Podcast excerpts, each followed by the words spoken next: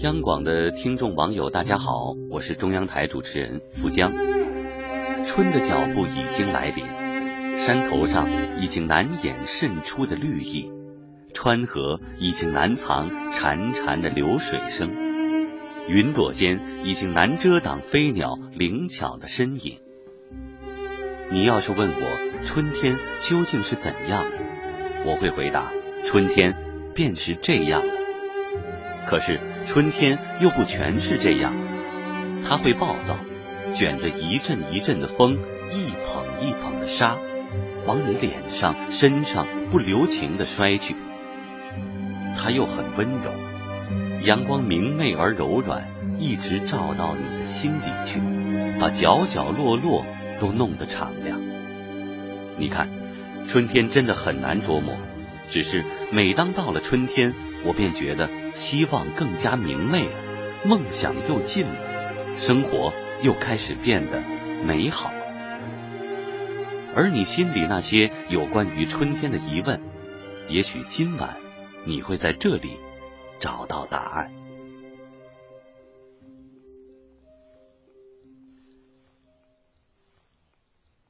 春之怀古，张晓峰。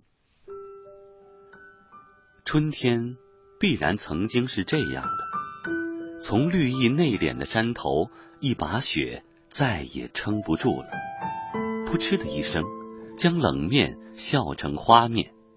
一首丝丝然的歌，便从云端唱到山路，从山路唱到低低的荒村，唱入篱落，唱入一只小鸭的黄浦，唱入软融融的春泥。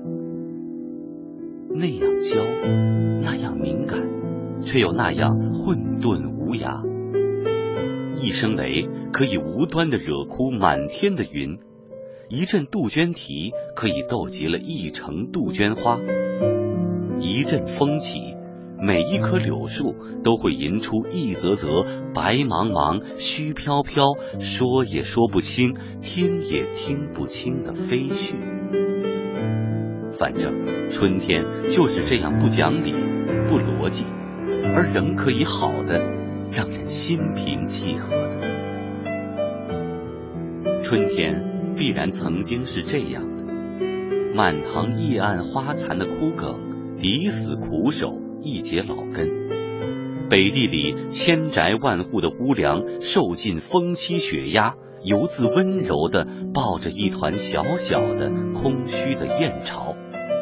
然后，忽然有一天，桃花把所有的山村水阔都攻陷了，柳树把皇室的御沟和民间的江头都控制住了。春天有如旌旗鲜明的王师，因为长期虔诚的企盼祝祷而美丽起来。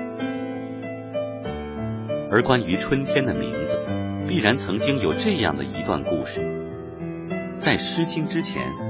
在赏书之前，在仓颉造字之前，一只小羊在啮草时猛然感到的多汁；一个孩子在放风筝时猛然感觉到了飞腾；千千万万双素手在溪畔、在江畔浣纱时所猛然感到的水的血脉。当他们惊讶的奔走呼告的时候，他们决定将嘴撅成吹口哨的形状。用一种愉快的耳语的声音来为这季节命名，春。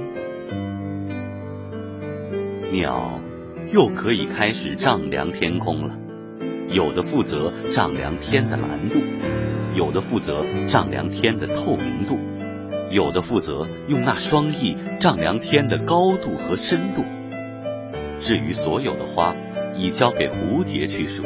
所有的蕊交给蜜蜂去鞭策，所有的树交给风去纵宠，而风交给眼前的老风铃去一一记忆，一一垂询。春天必然曾经是这样，或者在什么地方它仍然是这样的吧。穿越烟囱与烟囱的黑森林，我想走访。